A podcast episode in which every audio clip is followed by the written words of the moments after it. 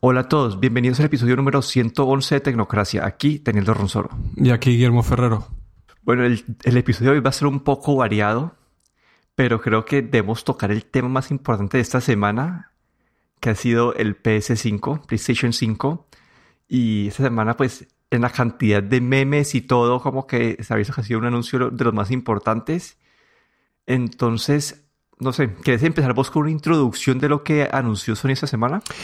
Pues sí, eh, Sony pues anunció finalmente la PS5, bueno, no anunció, sino que ya vimos cómo va a ser la PS5 eh, y, que, bueno, cómo va a ser la, consola que va a lanzar, que va a tener dos variedades, eh, la de la que tiene Blu-ray o unidad óptica y una edición que llaman edición digital o Digital Edition que viene sin la, sin la unidad óptica.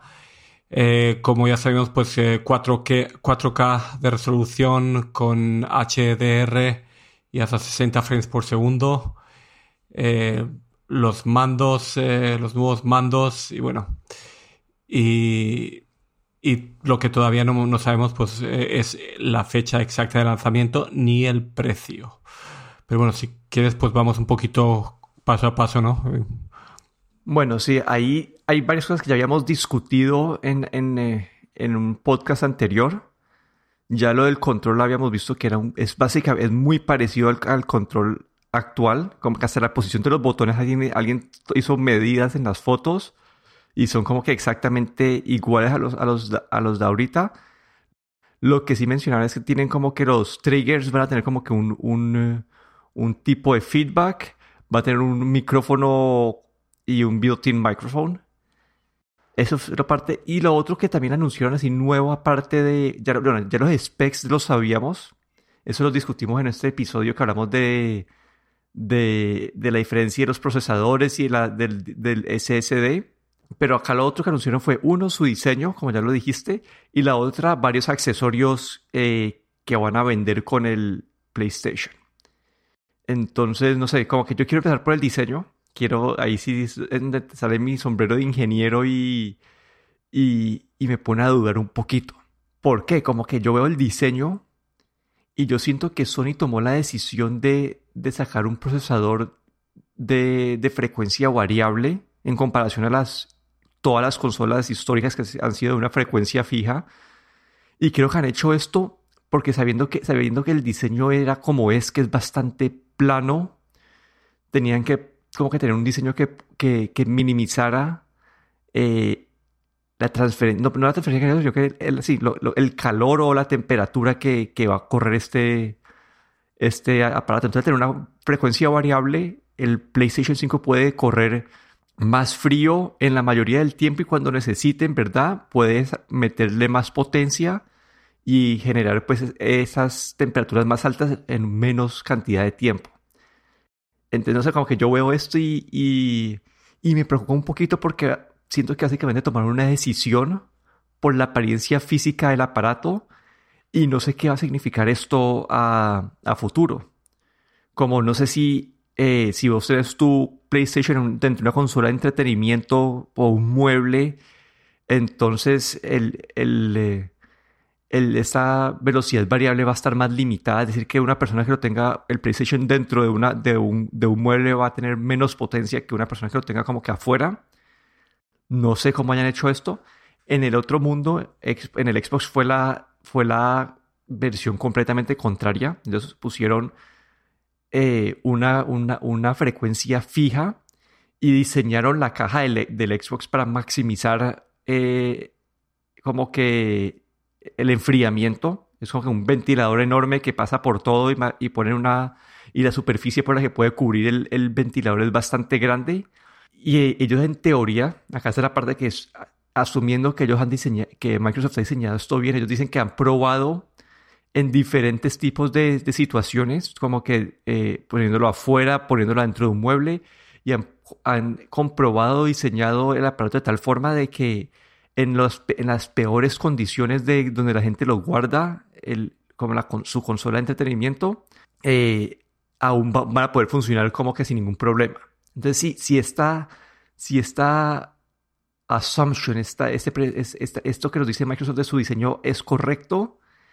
Me preocupa un poco el diseño de Sony en cuanto a este, como que a, esta, a este sistema térmico del, del, del, PlayStation y lo que puede representar esto a futuro. Como que puede que en la primera generación de juegos no notemos eso, pero puede que en una, generación futura de juegos veamos que, que el procesamiento de Sony está mucho más limitado que la del Xbox. Sí, aquí lo que yo creo que podría pasar es que, o, que, el procesador pues se vaya, se, se, dependiendo del juego, pues tire más de procesador o menos de procesador, porque como hay muchos juegos que son bastante, digamos, sencillos y no necesitan tanta potencia, y ahí el procesador pues no, eh, no va a funcionar a, rendimiento máximo.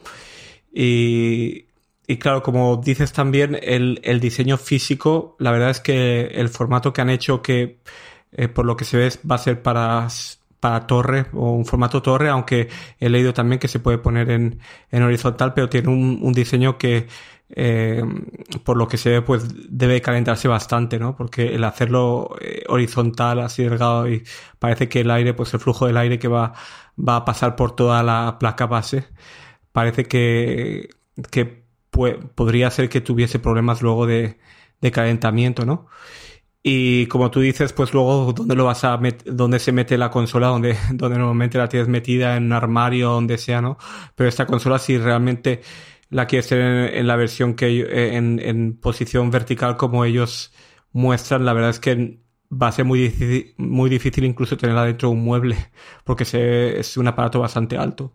Sí, ahí la verdad en cuanto a su aspecto físico, me gusta el diseño, como que es bastante moderno, unas curvas, no sé, unas curvas chéveres, la luz, como que todo me parece algo como que bastante moderno. Han salido mil memes esta semana eh, burlándose de eso, como que fuera el, eh, como que un sombrero, el sombrero del Vaticano, como que mil cosas de ese, de ese tipo alguna gente no le gusta el diseño. A mí me parece, en cuanto a aspecto físico, me parece que está bonito, como que el, en realidad como que el del Xbox es algo muy utilitario, este es un diseño más bonito. Yo soy más de, ahí ya mi pregunta es como que cómo va a funcionar y, y acá la verdad toca darle el beneficio de duda a los ingenieros y que el, y que el sistema térmico en verdad sí, sí funciona y no va a haber problema de procesamiento futuro. Entonces esto me lleva pues a, a los otros anuncios que ellos también anunciaron una cámara web, que al parecer son dos cámaras. Eh, no sé si eso sea solamente como para streaming o también tengan esta segunda cámara para algo, de, realidad aumentada o realidad virtual. También anunciaron un control de, para manejo de medios, como para, utilizar tu PlayStation como para ver Netflix. Y lo otro que anunciaron fueron los audífonos, un headset que ha tomado eh, como líneas de diseño de, de, otras compañías que tienen esta segunda banda en la cabeza para comodidad entonces, no sé, me parece que, es un, lanzamiento bastante completo, tiene los accesorios necesarios para el lanzamiento. Eh, siento que pues les faltó, ¿no? Creo que tiene todo lo necesario para, para el lanzamiento. Falta obviamente saber el precio y el precio puede que sea como que un aspecto bastante importante al, al momento de poder comparar este PlayStation contra el Xbox. Sí, el precio eh, corren rumores de que va a estar alrededor de los 500 dólares. Eh, en Europa pues serían a lo mejor unos 550 euros. Y la verdad es que es un precio bastante elevado, tengo que decir, para una consola, ¿no? Cuando luego vas a tener que compartir los juegos aparte. La verdad es que eh, como reprodu bueno, como supongo que ellos lo que quieren es, eh, es, es, lanzar como un, eh, una central multimedia, por eso han lanzado también este control remoto para, para utilizarlo como reproductor de, de Blu-rays o, o, de media. Eh, esta cámara con dos, dos eh, lentes que hemos visto que no sabemos muy bien si va a ser para, para estas dos lentes como para poder tener una especie de visión en 3D la cámara o si cada cámara, cada cada una de las dos cámaras, una a lo mejor va a ser para medidor de luz y el otro una cámara normal, no se sabe. Todavía han dejado, yo creo que muchos detalles en el aire, tampoco no han mostrado, por algún motivo no han mostrado la parte trasera de la, de la consola, así es que no sabemos exactamente qué puertos tiene detrás, mm, no se sabe nada, ¿no? Y, y nos hemos quedado, pues, o, supongo que esto es también parte del marketing, nos han dejado así con, con ganas de un poco más. Sí, la verdad el anuncio fue como que muchos trailers de juegos pusieron como que esta parte del diseño físico de las consolas, los accesorios y, y hasta ahí como que no hubo...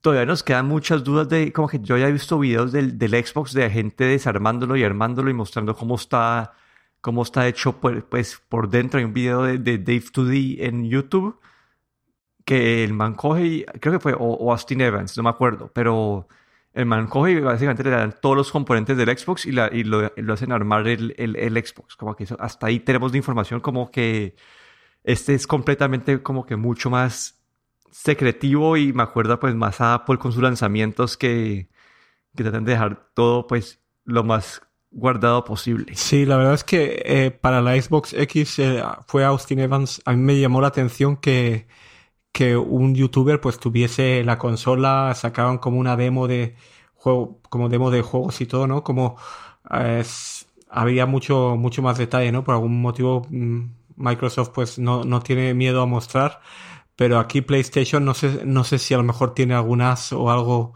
guardado en la manga todavía. Sí, eso de Microsoft puede ser una lección del, eh, del Xbox anterior, del Xbox One. Y cuando Microsoft lo anunció, eso fue en el E3 como que el 2000, 12, por ahí. Entiendo, no me acuerdo, en el E3 de 2013, pero lo anunciaron y habían anunciado que iba a ser solamente digital, que no iban a hacer, y que iba a ser un online only, que siempre tenías que estar online para poder utilizar tu consola.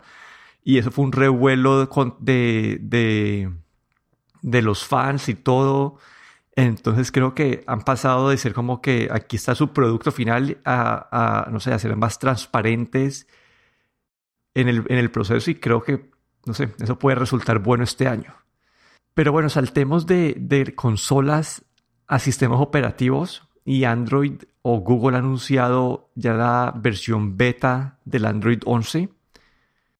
Y aquí hay como, no sé, como que aquí yo veo algunas cosas que han como aprendido de, han tomado de iOS y algunas, unos conceptos nuevos eh, entonces, no sé, como que aquí yo veo como que, bueno, de cosas que han copiado o mantenido de iOS, siento que los media controls son parecidos a, a lo de, a lo de iOS, como que esa, esa, ese ese, esa, esa, cajita que te, sale en todas partes con el play, pause, eh, adelante y atrás como que es algo que ha estado en iOS varias veces y acá lo han incluido también para que lo puedas en tu eh, lo puedas tener en tu en tu centro de notificaciones y en varias en varias partes del sistema operativo.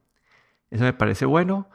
Eh, en cuanto a privacidad, también han entrado un poquito más en el campo de iOS y esta parte de, los permisos que las aplicaciones ahora te tienen que dar. Eh, te, puedes manejar permisos una vez, como que una vez a la vez, como que si entras a una app y decís, esta, app quiere tener permiso, le puedes dar acceso una sola vez y siempre que quieras como que dar ese permiso específico, la, app te puede pedir ese permiso.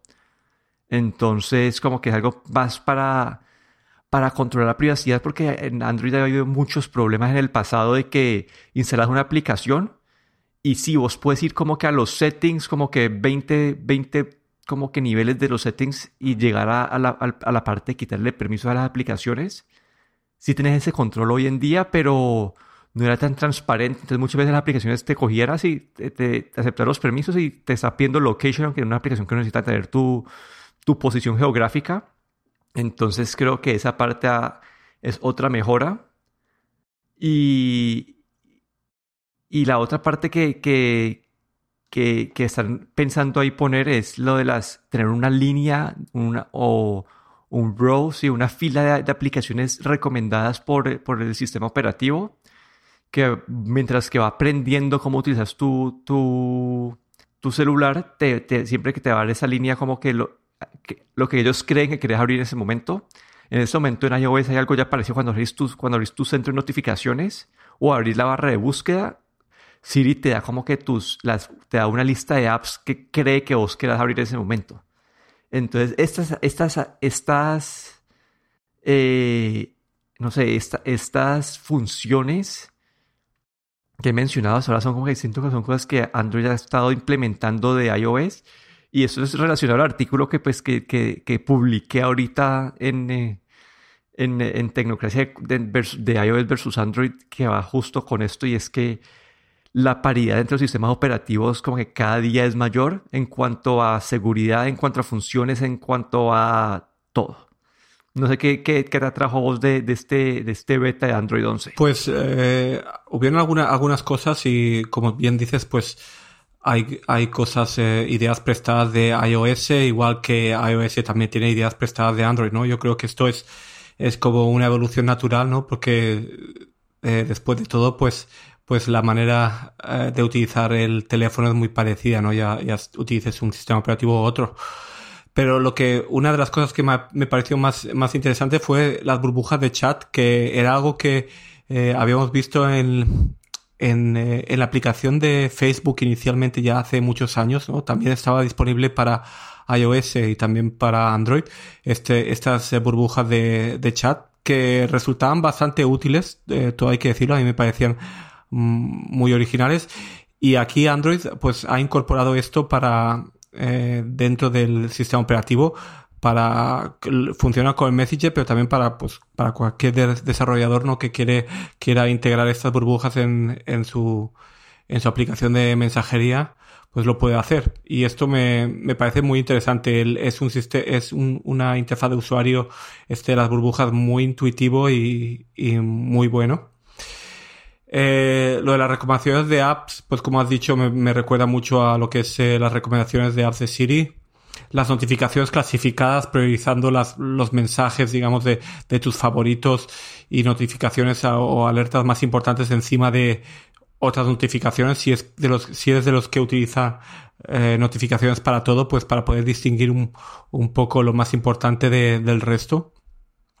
La captura de, de pantallazos o de screenshots al estilo iOS también y, lo mismo que grabar la pantalla también que era algo que, los, eh, los usuarios de, Android estaban pidiendo.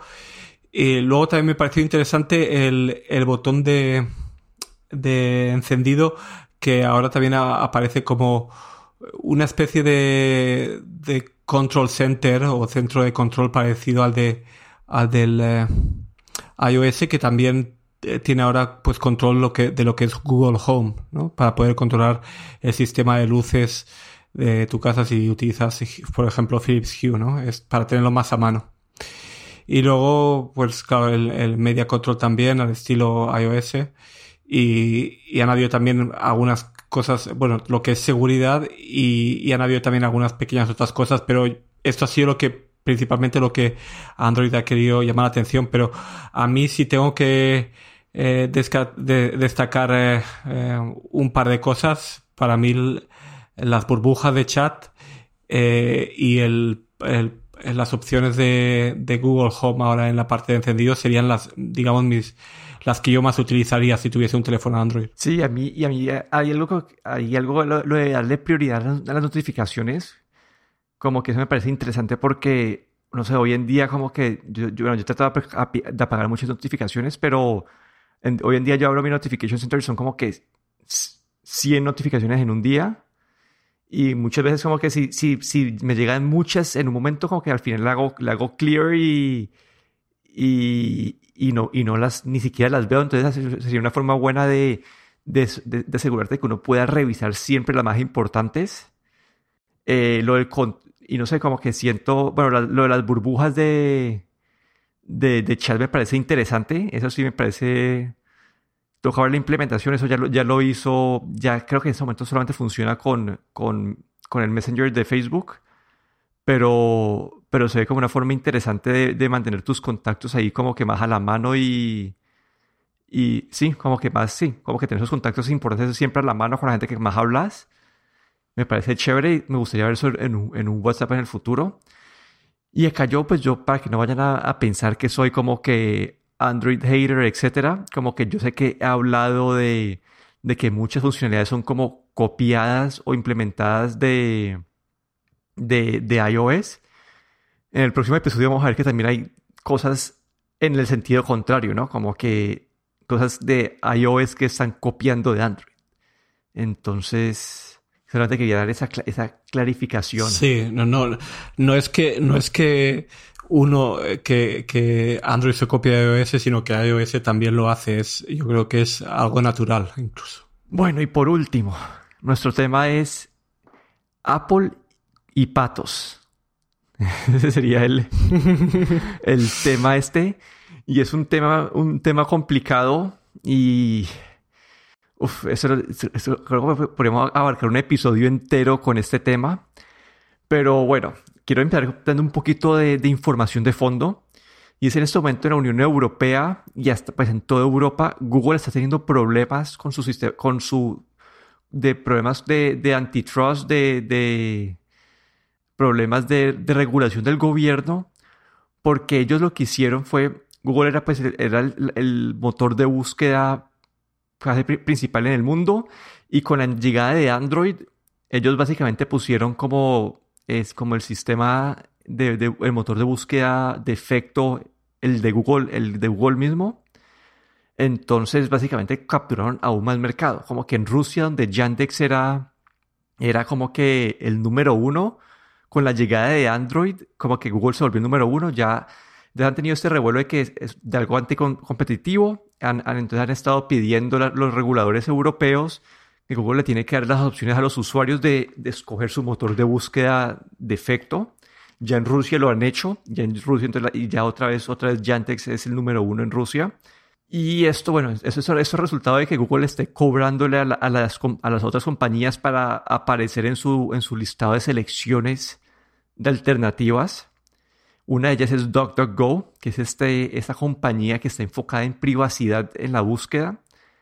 Como que ellos lo, que, lo que ellos tratan de hacer es de, en vez de, que, de tener un perfil de la persona y darte ads basados en este super historial de la persona que incluye gustos, edad, localización, lo que está buscando, no sé, como que hasta cómo te estás sintiendo hoy.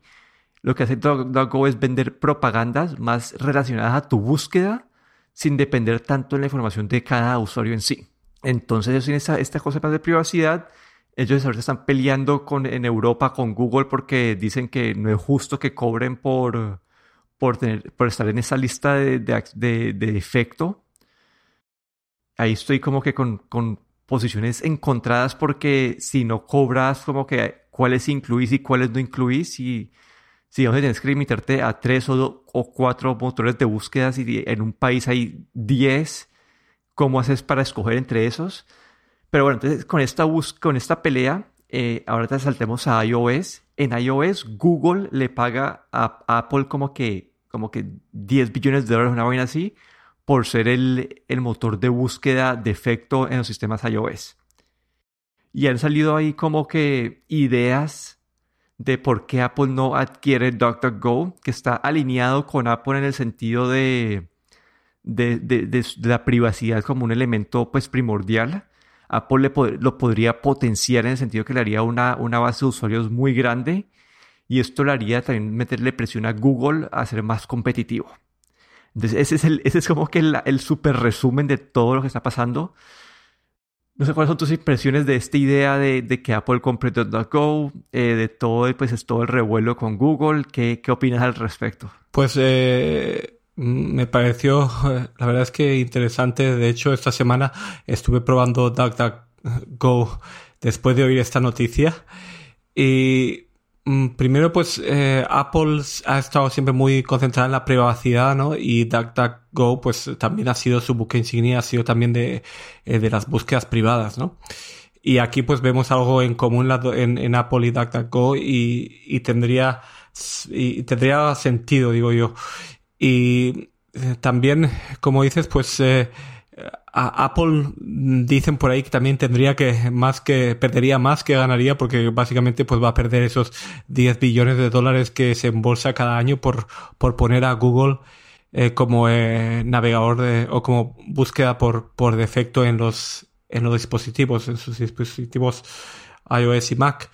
pero también dicen que que le convendría también a Apple porque eh, así podría pues, poner más presión en Google, hacia Google, ¿no? En, en, lo que son eh, temas de privacidad. También, por ejemplo, eh, eh, quitarse este problema que tienen, sobre todo creo que la Unión Europea, ¿no? Con, con todo esto de que de que de, que pagan, ¿no? O de que Google paga para estar ahí por defecto, ¿no? Como no, no eres realmente, o de alguna manera no eres libre de, de elegir. Y otra cosa que me llamó la atención esta semana es que DuckDuckGo también para cuando haces una búsqueda de algún comercio local, pues por defecto utiliza Apple Maps en vez de Google Maps o cualquier otro, pero utiliza eh, esta, esta API que tiene Apple para poder utilizar Apple Maps en, en navegador, que no es algo que vemos muy común, pero DuckDuckGo lo utiliza.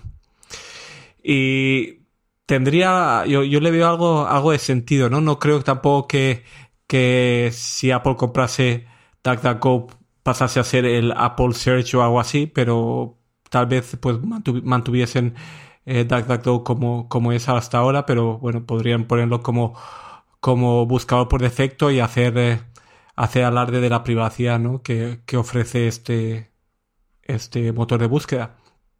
Y no lo sé, es, es, es una idea que a mí personalmente me gusta, aunque para ser honestos he estado utilizando DuckDuckGo esta semana, como he dicho, pero a final de semana tuve que cambiar a Google porque de alguna manera yo no sé si es algo psicológico o qué es, pero te da la sensación siempre de que Google eh, sabe mejor lo que estás buscando.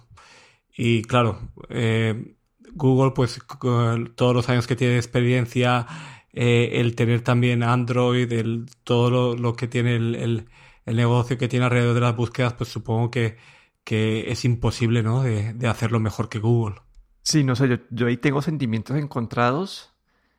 En cuanto a la teoría, el alineamiento estratégico con, con Apple sería bueno porque uno, Apple tiene un volumen de usuarios enorme, está alineado con su parte de privacidad entonces, en ese sentido, como que veo que pueden haber posibles sinergias entre los dos. ¿En qué partes me preocupa un poquito este, esta idea? Y es, la primera es eh, Apple como que, como que todas estas peleas que ha tenido Facebook y Google y todas esas compañías que venden ads, Apple se ha podido mantener como que a distancia, como que ellos nunca han tenido un problema de que vendieron ads de una compañía que resultó siendo mala o vendieron ads después como que al de de, no sé, de esas compañías que relacionadas a Cambridge Analytica o de propagandas de, de, fake news de, política. Entonces ellos, ellos han podido mantener lejos de esta situación porque no venden ads. Entonces es una forma como que en esa parte no lo veo alineado y la otra parte que no lo veo alineado es que conocemos Siri, conocemos la capacidad de Google, de, de Apple en, en las búsquedas y no es la mejor. Entonces siento que como que esto puede ser como que comprar esto simplemente es como que eliminar, eliminar la competencia a Google. Porque si, si el pasado es un buen indicador, como que Apple no es el mejor con estas plataformas de, de búsqueda de inteligencia artificial. Entonces ahí es mi segunda parte, pues, que, que me pone a dudar un poco más de esta idea y, ya lo que vos dijiste al final, yo también traté de probar DuckDuckGo en un momento, pero la calidad de la búsqueda, los, esos search cards que te sale Google, que te saca Google como que uno busca, no sé, que vos buscas información, te sale, te sale como que la ventanita de Wikipedia con el, con el, con la, con el resumen. Son muchos detallitos que, no sé, yo, yo en la gran mayoría de veces que, que busco en Google, yo puedo hacer clic en el primer link y con eso quedo como que es lo que estaba buscando. Las veces que yo, yo hago clics en links que no es el primero es cuando estoy haciendo como que haciendo research para un tema y quiero tener, tener como que la grama, muchas muchas cantidades de fuentes para poder tener una idea completa de lo que estoy, a lo que estoy investigando. Pero cuando estoy algo, algo, simple, como que casi que siempre el primer, la primera respuesta de Google es la, la que necesito. Y muchas veces esta, esta información a la vista de, de, de búsquedas locales, de búsquedas de información, Google ya me la da justo cuando necesito. Entonces, no sé, como que al final, como que me parece una idea bonita de que, que eso fue, una, eso fue unos analistas financieros que, que, lo propusieron para, para básicamente meterle presión a Google y que, y que o le pague más a Apple o que, o que no sé, que se, que se ponga más, más, que se vuelva más como un mejor jugador en el, en el campo de la, de la búsqueda y las propagandas, pero no sé, o al final, si yo estuviera en Apple, no, no me interesaría hacer este, este negocio. Sí, eh, a ver, eh, quería comentar también, pues, eh, con esto de, de, Google y DuckDuckGo, de la diferencia. me pasó algo curioso esta, esta semana cuando estuve probando y es que vi en el Twitter alguien que, que escribió que había una artista española había muerto, una actriz, y y había salido en Twitter, alguien había tuiteado como algo que parecía que, era esta noticia. No había noticia, simplemente ponía como algo como descanse en paz o algo así. Y ahí fui a DuckDuckGo, puse el nombre del artista y me salía pues nada, los links normales. Y no había ninguna noticia de, de su muerte.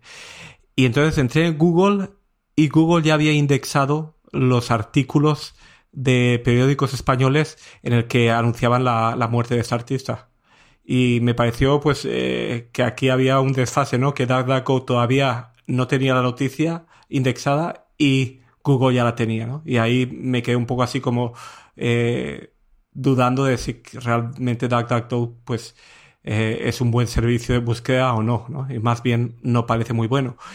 Y, y luego yendo a, a, lo que es el negocio con Apple, pues me, parece, me parece interesante, me parece que a lo mejor a Apple le conviene, pero pero ah, no sé si, si, como tú dices, pues al final sería buena idea, ¿no? Porque Apple ha intentado muchas veces otras cosas como red social de, para música, como hizo unos años atrás y, fracasó y, siempre que se ha metido en estas cosas como que, como que ha salido un poco quemado. Entonces, no sé, a lo mejor por el bien de ellos es mejor eh, seguir cobrando de Google y dejar las cosas como están. Sí. Bueno, y para, para que sepan, la próxima semana vamos a tratar de publicar un poquito antes y vamos a hacer como que nuestro draft de, lo que esperamos para el WWDC de, de, Apple. Y vamos a tratar de sacarlo un par de días antes para, para que tengan tiempo de escucharlo antes del WWDC y que sea un poquito más útil y que no sea, no lo lancemos el mismo día y ya, ya sea noticia pasada. Pero bueno, eso fue todo por el podcast de hoy. Aquí me despido. Daniel Rosoro, en Twitter, en arroba de Y aquí Guillermo Ferrero, en Twitter, arroba galletero.